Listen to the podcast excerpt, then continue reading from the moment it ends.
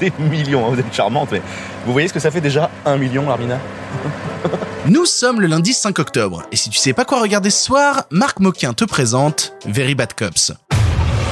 Rappelle-moi pourquoi je suis sur toi de cette voiture Je dirais que c'est l'accumulation de mauvais choix personnels Dans la ville la plus coriace du monde, personne ne combat le crime comme ces flics.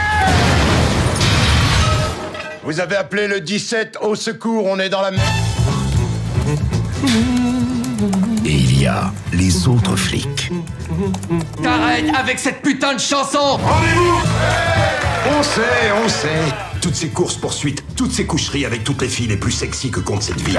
Si on y a eu droit, c'est grâce à votre travail avant tout. Ouais Sacré personnage. Arrête un peu C'est lundi, lundi c'est le jour où on te parle de comédie et toute la semaine nous avons un invité en la présence de Marc Moquin, rédacteur en chef de la revue Revue et Corrigée, qui est venu nous présenter plein plein plein de films et aujourd'hui une comédie, à savoir Very Bad Cops réalisé par Adam McKay.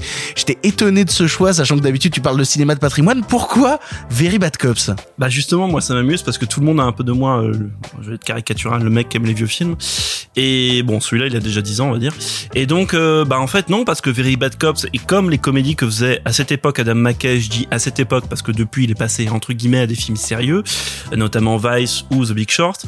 Et c'est surtout parce que c'est une des meilleures comédies américaines des années 2010, en l'occurrence une comédie policière, c'est du Will Ferrell movie avec donc euh, bah, Ferrell en roue libre qui ce coup-ci se confronte à Mark Wahlberg qui fait du Mark Wahlberg, mais dans la manière qu'a le film de confronter ces caricatures exactement comme il le fait dans un premier acte, parce qu'au début du film, imaginez qu'il y a juste 10 minutes avec Samuel Jackson et The Rock qui disparaissent au bout de 10 minutes de film et qui représentent aussi deux archétypes vraiment hilarants parce qu'ils jouent sur l'image qui représente eux à Hollywood, deux entre bah, Samuel Jackson et ses motherfuckers et, et Dwayne Johnson qui joue la coolitude. Bref, c'est un film admirablement bien écrit, bien réalisé, c'est hilarant.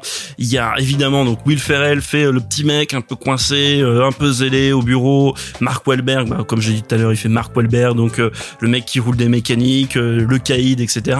Et évidemment, c'est le buddy movie, le buddy cop movie très traditionnel, mais qui a un sens du dialogue, des punchlines absolument hilarants. Il y il y a tout un dialogue au début du film sur euh, comment Mark, Wahlberg s'imagine dans la savane en lion et que lui va bouffer Will Ferrell qui pour lui est un thon et Will Ferrell va lui expliquer au cours d'une très longue démonstration scientifique qu'en fait ce n'est pas possible parce que les thons euh, les lions n'aiment pas l'eau et les thons eux seraient capables de développer un système pour mettre fin à l'écosystème des lions. Bref ce genre de choses Euh, il y a un sens du montage. Il y a un running gag par exemple qui revient assez régulièrement dans le film où bah comme ce sont des boulets ils se font régulièrement entre guillemets corrompre à leur insu et, euh, et un des running c'est souvent quand ils viennent pour une perquisition ou un truc comme ça le type fait arrêtez j'ai des billets pour aller voir les Lakers ou des billets pour aller voir Jersey Boys. Et donc à chaque fois ils disent on a une perquisition tac ça coupe et il se retrouve il y a Mark Wahlberg qui se retrouve euh, à chanter Jersey Boys au Madison Square Garden.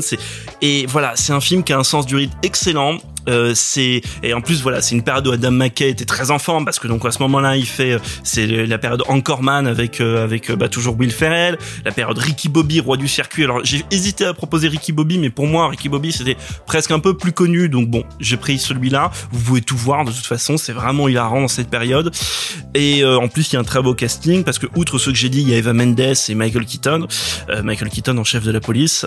Et donc voilà un film absolument génial de, de, de Adam McKay une période où où bah, je trouve que la comédie américaine était vraiment en, pleine réinvention parce que il y a, y a l'émergence de, de, de lui il y a l'émergence de Chris Miller et Phil Lord quelques années plus tard. Il y a bah, il y a toujours évidemment Judah Pato hein, qui est dans les parages et qui, qui continue depuis. Mais c'était vraiment voilà il y avait une variété de comédies américaines assez dingue à l'époque. Bon je, je je sais pas comment elle en est aujourd'hui mais euh, moi, à chaque fois qu'on me dit comédie américaine des années 2010, je lorgne vers du Adam McKay. Pour ton information, le film est disponible en streaming chez Netflix, mais aussi à la location VOD chez Google Play, Orange, Microsoft, YouTube, Bbox VOD, Rakuten TV et enfin Apple TV. Voilà, tu n'as maintenant plus d'excuses, tu sais quoi voir ou revoir ce soir, et si cela ne te suffit pas, Marc Moquin reste avec nous toute la semaine pour te conseiller d'autres films. Stratégie du méchant et du gentil. Je commence dur et tu te ramènes. PG. T'as intérêt à tout me dire Et en vitesse C'est à vous que je veux parler Vous avez l'air plus raisonnable Tu veux me parler? J'ai cru que t'avais dit méchant et très méchant.